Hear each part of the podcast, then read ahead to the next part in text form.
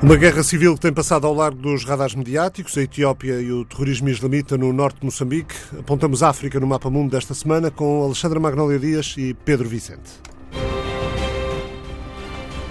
A edição é de Ricardo Alexandre. Pedro Vicente, diretor do Nova África da Nova SBE, Nova School of Business and Economics, professor convidado na Universidade de Oxford, trabalha na área de Economia do Desenvolvimento, com ênfase nas questões de economia política e com um interesse, um foco especial em África. Projetou e conduziu o trabalho de campo, incluindo avaliações experimentais de impacto em Moçambique, nomeadamente em Cabo Delgado, onde ainda lidera projetos, mas também em Nigéria, Cabo Verde e São Tomé e Príncipe. É líder para Moçambique no International Growth Center, baseado na London School of Economics e na Universidade de Oxford, consultor do Banco Mundial. Alexandra Magnólia Dias, investigadora do Instituto Português de Relações Internacionais da Universidade Nova de Lisboa, doutoramento em Relações Internacionais também na LSI, London School of Economics, mestrado em Estudos Africanos no ISCTE, licenciatura em Relações Internacionais na Universidade do Minho, com pesquisa que se foca nos conflitos armados e violência política, processos de transformação, desintegração, reconfiguração e consolidação dos Estados, também na segurança da África internacional e regionalmente em particular nas dinâmicas transnacionais de segurança e nas dimensões marítimas de segurança. A Somália e o Conde da África são as áreas geográficas de pesquisa preferencial. São eles os convidados deste Mapa Mundo, parceria da TSF com o Instituto Português de Relações Internacionais. Já vamos falar de Moçambique. Há uma guerra civil em curso na Etiópia, já com impacto regional e com tentativas de mediação internacional. O antigo presidente nigeriano eh, propôs-se mediar o conflito. Eh, Olusegun eh, Obasanjo vai liderar uma missão de mediação à Etiópia onde o conflito entre o governo federal e a região separatista de Tigré se propagou à vizinha Eritreia. Obasanjo já no passado já foi enviado especial das Nações Unidas para a República Democrática do Congo. Em Kampala, no Uganda, Funcionários governamentais disseram no domingo que o presidente ugandês eh, Museveni eh, iria iniciar a mediação entre o governo etíope e as autoridades regionais dissidentes em Tigré.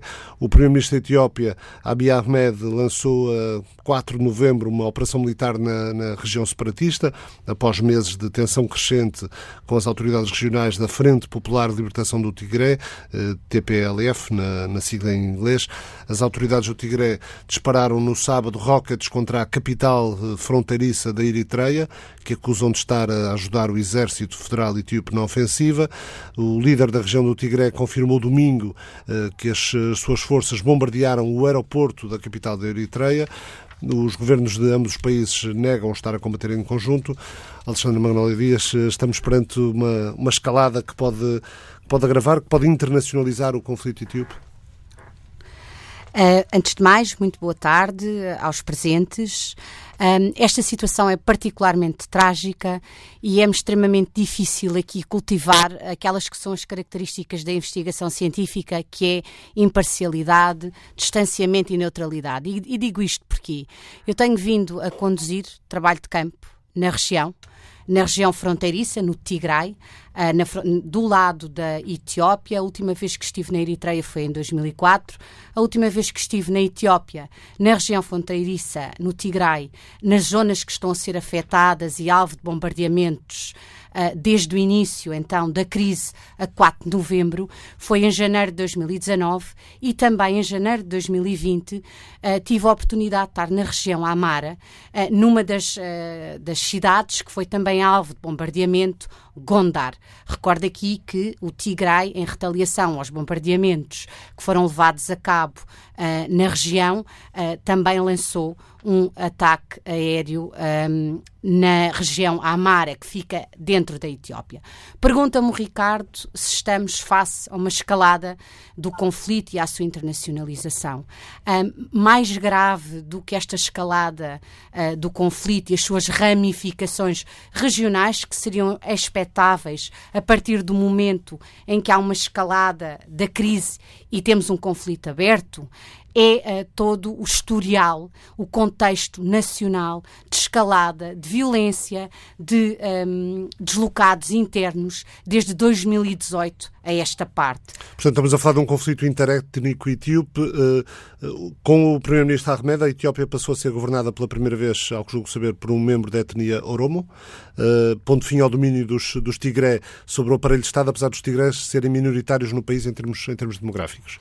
É, uma das, é um dos paradoxos e das complexidades de toda esta situação. Foi a situação inaugurada um, do ponto de vista constitucional uh, a seguir à caída do regime do Dirk, que foi a introdução de um modelo constitucional baseado num federalismo étnico. E porquê é que eu estou a salientar uh, a componente étnica do conflito? Porque até uh, à chegada ao poder do IPRDF que é a partir do IPRDF que se vai produzir este novo primeiro-ministro, Abiy Ahmed, apesar de ter, transformado o IPRDF no novo Partido da Prosperidade, ele é um produto desse partido no poder. E o que é que este partido no poder é? O que nós estamos a assistir agora aos estilhaços desse modelo federal étnico. Daí o Ricardo estar a salientar a composição étnica, digamos assim, dos membros do partido no poder. Digamos que até à chegada ao poder do IPRDF, cujo um, é uma, uma coligação de quatro partidos e o elemento central era o TPLF. Temos agora os protagonistas uh, no Tigray. Recordo que o Partido da Prosperidade, uh, liderado por Abiy Ahmed, agora já intitula, intitula a administração regional uh, do Tigray como ilegítima e uh, estes líderes como fazendo parte de uma junta. Ou seja, está-lhes a atribuir um rótulo pejorativo e a retirar legitimidade para que possam sentar-se na mesa das negociações e a apelar para a comunidade internacional, entre aspas, os atores internacionais, para não se envolverem nos assuntos internos da Etiópia. E este é o discurso, em termos eh, de narrativa oficial do partido no poder, do Partido da Prosperidade, de que a Etiópia está a levar a cabo uma operação para restaurar o Estado de Direito. O Alto Comissariado das Nações Unidas para os Refugiados eh, disse esperar deste conflito etíope uma, uma onda de refugiados no vizinho Sudão. Eh, quase 25 mil pessoas, entre homens, mulheres e crianças etíopes, já fugiram dos combates eh, no Tigray, de acordo com a agência oficial sudanesa SUNA. Portanto, é também uma, uma crise humanitária em crescendo. É uma crise humanitária em crescendo e é muito difícil de percepcionar porque as narrativas são essencialmente uh, irreconciliáveis. Temos a narrativa dos líderes de, do Tigray uh, que dizem que uh, foram alvo de ataques e, por outro lado, temos a narrativa do lado do Estado Federal a dizer que foram as forças do Tigray, as forças regionais, que levaram a cabo um ataque contra o Comando do Norte a 4 de novembro e que vão na noite de 3 para 4, então as as Forças Nacionais de Defesa da Etiópia vão responder a esta provocação. Consegue então um, uh, reunir uh, legitimidade em torno deste apelo à defesa da unidade do país e ao ataque à dignidade do país, a um dos símbolos da soberania, que são as Forças Armadas da Etiópia.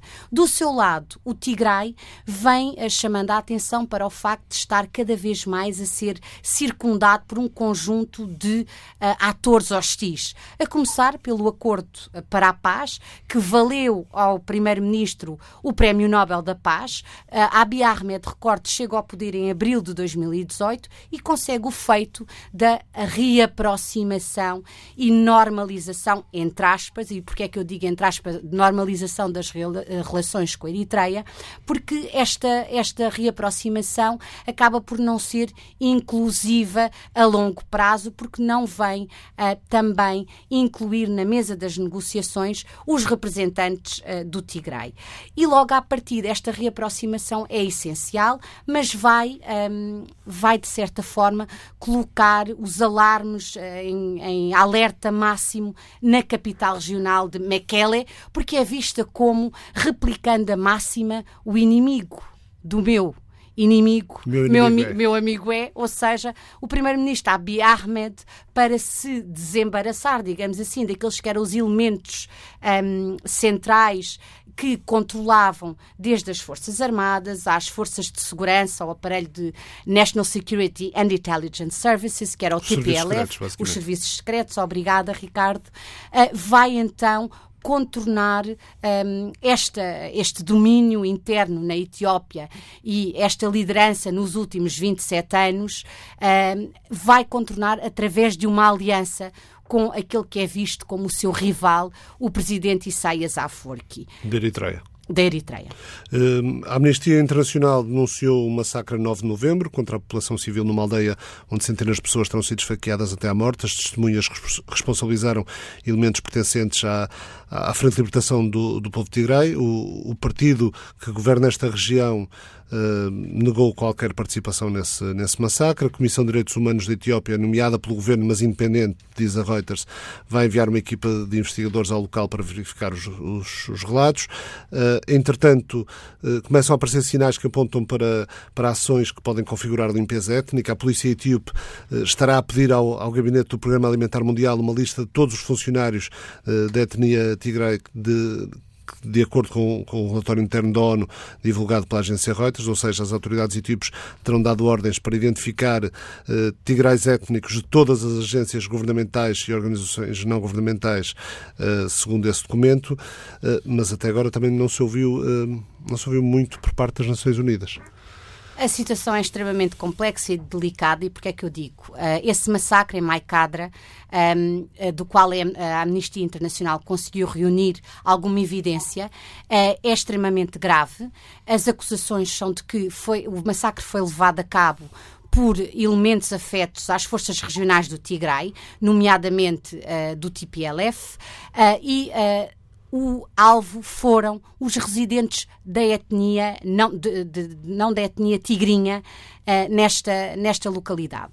Isto é muito grave, porque Maicadra está mais próximo de, de Humera, que fica perto da fronteira com o Sudão. Ora, porque é que eu estou a salientar estes nomes, que à partida não nos vão dizer algo, mas são muito importantes em termos de contexto nacional? Porque há também um conflito que se tem vindo a intensificar ao nível interno entre a região do Tigray e a região Amara, em que a Amara não reconhece a legitimidade da incorporação das, de, de, das zonas de Walcaito e Wolo na região do Tigray, porque estas regiões estiveram sempre sob administra administração amara. E então, com esta nova reconfiguração das fronteiras internas, com a implementação do modelo de federalismo étnico, há também conflitos uh, internos a complexificar ainda mais a situação. Maicadra, o que é que nós conseguimos apurar, de acordo com o relatório da Amnistia Internacional, é uh, o alvo foram uh, essencialmente os residentes não tigrinha. Mas depois já temos posteriormente também alegações uh, de excessos por parte uh, também das forças afetas ao governo federal, representativos das uh, Forças Nacionais de Defesa da Etiópia, das Forças Armadas, que são umas forças com disciplina, crédito e prestígio internacional. Recordo que a Etiópia é um dos países que mais contribui com forças para as operações de manutenção da paz das Nações Unidas. Logo, já temos aqui um escalar uh, uma intensidade em termos de violências, com baixas, com excessos cometidos uh, por ambas as partes, em que os civis têm sido também alvo ou têm sido apanhados no meio das hostilidades, com largos uh, fluxos a atravessarem a fronteira para o Sudão e, e a partir destes refugiados ou candidatos a asilo político que nos, chega a primeira evidência dos excessos cometidos um, desde o início das hostilidades em 4 de novembro. Portanto, há aqui uma situação muito complexa. Há aqui também o capitalizar por parte do Primeiro-Ministro do apoio por parte do Estado Regional Amara. Uh, recordo que uh, houve uma tentativa, que não se pode dizer verdadeiramente que foi uma tentativa de golpe de Estado, mas houve uh, o assassinato do chefe de Estado-Maior das Forças Armadas e também um, do governador de Amara, que eram ambos da, da, da etnia Amara. Portanto, a situação é uma situação interna de contestação em várias regiões, com atrocidades em massa cometidas contra vários grupos no sul da Etiópia. Portanto, nós só estamos aqui a assistir a um acentuar de uma crise interna, em que o modelo de federalismo étnico está a ser posto em causa e à prova em todas as regiões. Por favor. Num, num, num, conflito, vou dar a palavra ao Pedro Vicente, num conflito já com, com centenas de mortos, milhares de pessoas, como já disse, atravessaram a, a fronteira para o Sudão desde o início dos, dos combates. Uh, mais de duas dezenas de milhares de pessoas eh, procurando refúgio no, eh, no país vizinho, de acordo com, com os números do cálculos do Alto Comissariado das Nações Unidas. Eh, em África, Pedro Vicente, quase sempre os conflitos extravasam os territórios, os territórios dos Estados-nação em que começam. Boa tarde. Uh, antes de mais, gostava de cumprimentar o Ricardo e também a minha colega da Nova, Alexandra Magnólia Dias. Uh, eu uh, gostaria de dizer o seguinte acerca do, do, do, deste contexto de facto, há aqui a sensação de, enfim, talvez eu, um leitor um bocadinho mais distante do assunto, ehm, que este problema é um, é um problema, de facto, o problema da Etiópia é too big to fail. De facto, há aqui um conjunto de implicações regionais que são, são muito importantes, não só para, por exemplo, para a Eritreia, que tem feito esta parceria, digamos assim, recente com o primeiro-ministro Abiy Ahmed, um, mas também para o Sudão, em termos de, de fluxo de refugiados que já está uh, a existir. Uh, e depois há também a questão da Somália, em que a Etiópia tem um, uma força militar considerável uh, que está, de facto, a ser bastante importante em termos de estabilidade relativamente, por exemplo, ao, à presença do Al-Shabaab, dos, dos, terroristas islâmicos uh, que estão presentes principalmente na Somália. Depois há também a questão do Egito e o conflito, enfim, latente com a Etiópia por causa da, da, da, da, barragem que a Etiópia quer, quer construir e que tem implicações no Nilo. Um, e depois há, obviamente, a questão também interna, que já foi salientada uh, pela Alexandra, um, uh, das, de todas as divisões étnicas existentes. Portanto, há aqui um conjunto de implicações que, de facto, é, é muito importante. Portanto, dá-me ideia que um, é, é, há aqui um espaço de negociação que, que, que, tem, que tem que existir e talvez um bocadinho mais, um, mais fomentado pela, pela comunidade internacional, nomeadamente regional, e eu acho que há também aqui um capital interessante da parte de, deste Primeiro-Ministro, que tem uma reputação internacional clara, eh, que lhe advém do, do Acordo de Paz com a Eritreia e que, que, que lhe deu o Prémio Nobel da Paz recentemente, eh, e, e, que dá a ideia, assim, num olhar um bocadinho mais, mais uh, externo, que é uma pessoa que, que é um reformista, que está a tentar, enfim, retirar a etnia da política Uh, o que é muito complicado naquela região, uh, como vemos uh, também no caso do Quênia, em que a etnia, os conflitos étnicos e a política se, se interagem de uma forma muito, muito profunda. Dá-me a ideia que a via militar é demasiado perigosa numa região em que os Tigrei controlam um exército substancial e, portanto, dá-me a ideia que há aqui um espaço de negociação que tem que ser, tem que ser fomentado pela, pela comunidade internacional.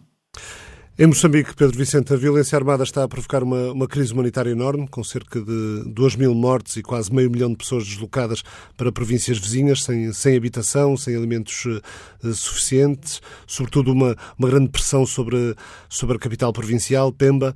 Uh, como é, que, como é que está a situação em Cabo Delgado, Pedro Vicente? Depois das uh, nova, o Observar, o, desculpa, o Nova África da, da, da, nova School of Business and Economics tem tido projetos em Cabo Delgado.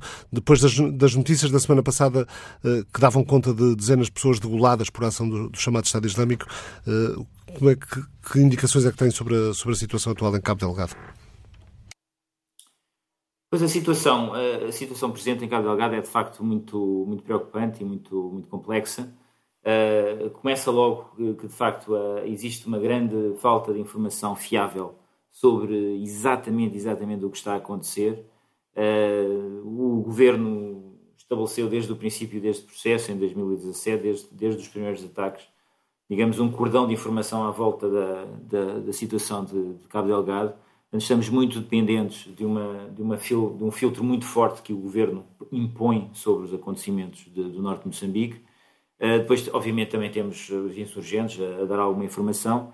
Uh, e, e, depois temos a questão das, das, das populações que, que enfim, uh, que estão, têm uma visão muito parcial sobre os acontecimentos, muitas vezes influenciadas por, por boatos e, e crenças, Um, e, e, portanto, é, é, muito difícil ter, ter, mesmo relativamente a estes acontecimentos recentes, existe aqui uma grande uh, mistura de, de, de, informações. Por um lado, sim, houve esse, esse episódio, mas por outro lado, aparece o governador muito, muito recentemente a explicar que, esses acontecimentos são os acontecimentos de abril do, do, do, deste ano. Portanto, existe aqui uma grande, uma grande falta de informação. No entanto, eu gostaria de salientar aqui um ponto que é o seguinte: o, um, de facto, o governo tem, tem tido uma, uma, atitude de fechar o assunto. Nós tratamos do assunto, nós, nós muito ciosos do seu, do seu espaço, e tem sido, digamos, a opção militar tem sido a opção uh, principal uh, do governo. podemos dizer, que, podemos dizer que o governo moçambicano passou de um, de um primeiro momento em que, em que se notava na região uma quase total ausência do Estado, que permitiu a entrada e a atuação destes grupos, para uma atuação mais presente, mas que se cingiu apenas à dimensão militar? Sim, dois pontos diferentes. Um ponto é, é que, de facto, eh, este, a causa profunda deste, deste, destes, eh, destes acontecimentos provavelmente está ligada exatamente com a entrada do Estado a querer controlar, digamos, eh, os, uma, uma, terra que era muito uma terra de ninguém, ou a terra de alguns grupos que, enfim, estavam controlavam fluxos de, de, de contrabando de mercadorias variadas, de rubis, de madeira, etc., e que subitamente se vêem em xeque com a presença do governo, com a presença do Estado e, das, e, dos, e, dos, e dos, operadores internacionais de gás natural, e portanto, dessa forma, gera-se ali uma, um, um, problema que depois se entremeia com a questão religiosa, mas que, na minha, na minha uh, percepção, uh, aparece mais tarde e, é, e, é, e tem, tem, tem, tem um aspecto secundário. Pois há a questão uh, agora desta, desde, desde que, estes, uh, que, estes episódios começaram a, a, acontecer, o governo, pronto, uh, achou, vamos, vamos lá pôr os militares, depois sempre numa lógica tentativa e erro, com muitos erros, porque os militares moçambicanos são, têm muito pouca preparação militar também, mas, mas, enfim, não têm qualquer tipo de, de, de formação para, para, para contactar, por exemplo, com as populações de uma forma de uma forma eficiente e, portanto, uh, uh, eu, eu, tenho a sensação que os militares criam mais problemas do que, do que resolvem. É, é a sensação que tenho e, e, os, e, as indicações que tenho tido desde, desde o terreno uh, com, as nossas, com as nossas equipas. E, portanto, agora, há aqui um ponto de inflexão recente que eu gostava de salientar, que é um ponto que acontece ali a partir desde, desde agosto, em que é criada uma agência uh, do, de, de desenvolvimento uh, do, do, norte de Moçambique, integrado do norte de Moçambique, o chamado ADIM, que é uma agência que, uh, de alguma forma, muda o paradigma. Portanto, subitamente parece que o governo está mais interessado, e isso eu vejo isso com muito bons olhos, porque todo o nosso trabalho de Nova África tem sido exatamente neste sentido, de aparecer no, no, no, neste, neste contexto com desenvolvimento, com opções para tentar evitar que as pessoas se juntem a estes grupos insurgentes uh, e, e, portanto, com oportunidade económica. E é com, com, com bastante uh, agrado que eu vejo isso acontecer. Agora, naturalmente que uh, este tipo de iniciativa, sozinha, também não, não vai a lado nenhum. Portanto, precisa de facto ser levada a sério.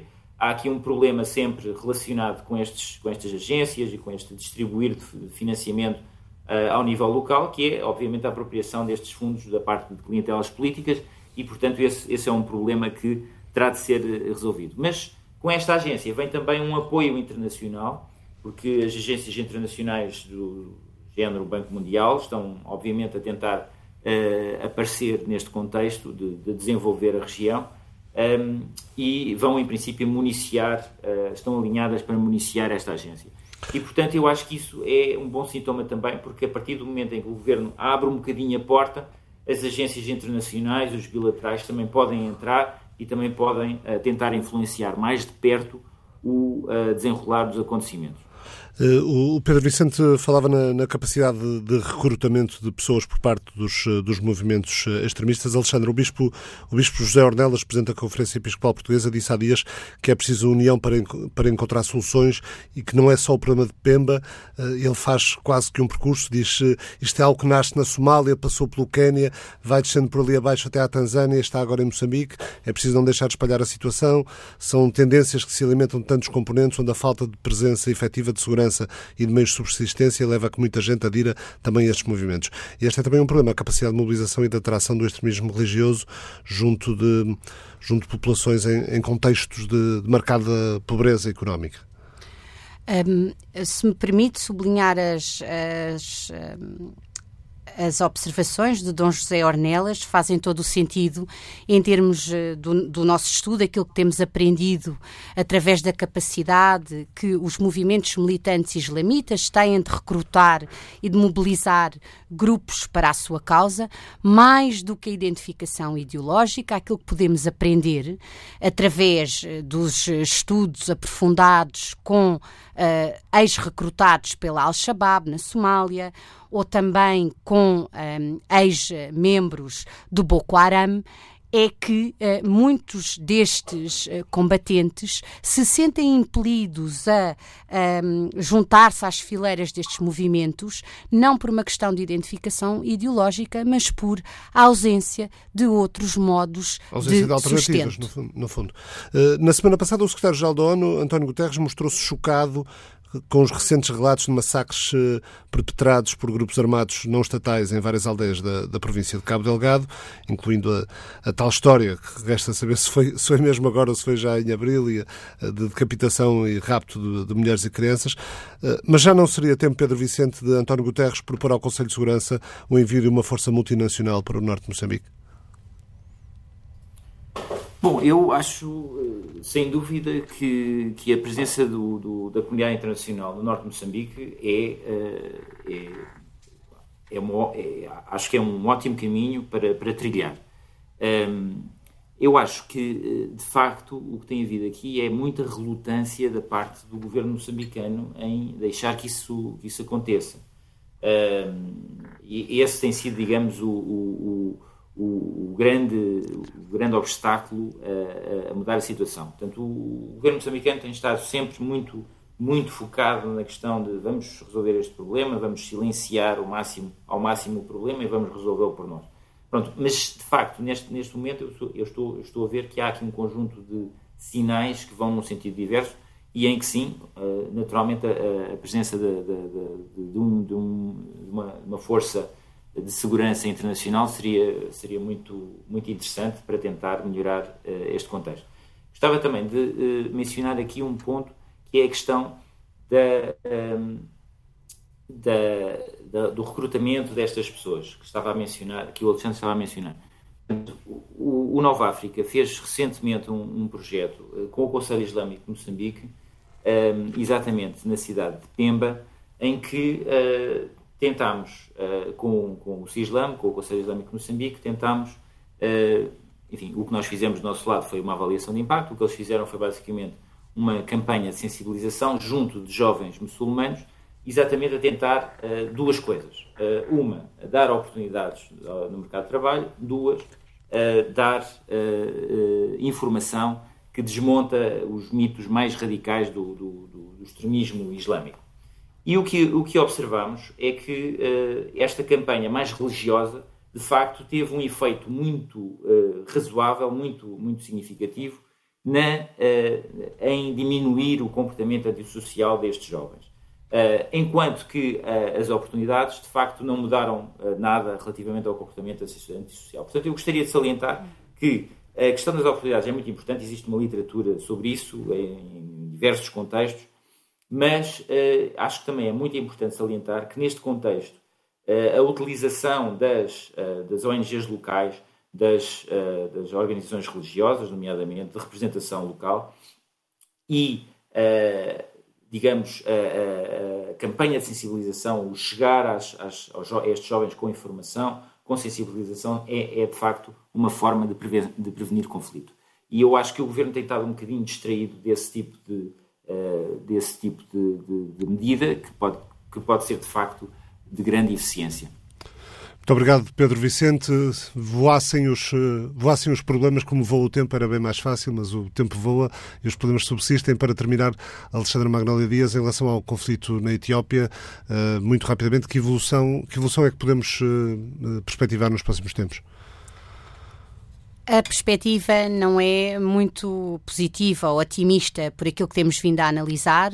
As últimas declarações eh, emitidas oficialmente em comunicado oficial por parte do primeiro-ministro da Etiópia apelavam ao Sudão do Sul para enviar 4 mil forças para ajudar eh, então a. Um, perseguir de forma e a reparar a justiça um, e para, para então controlar a região do Tigray, apelando ao envolvimento do Sudão do Sul.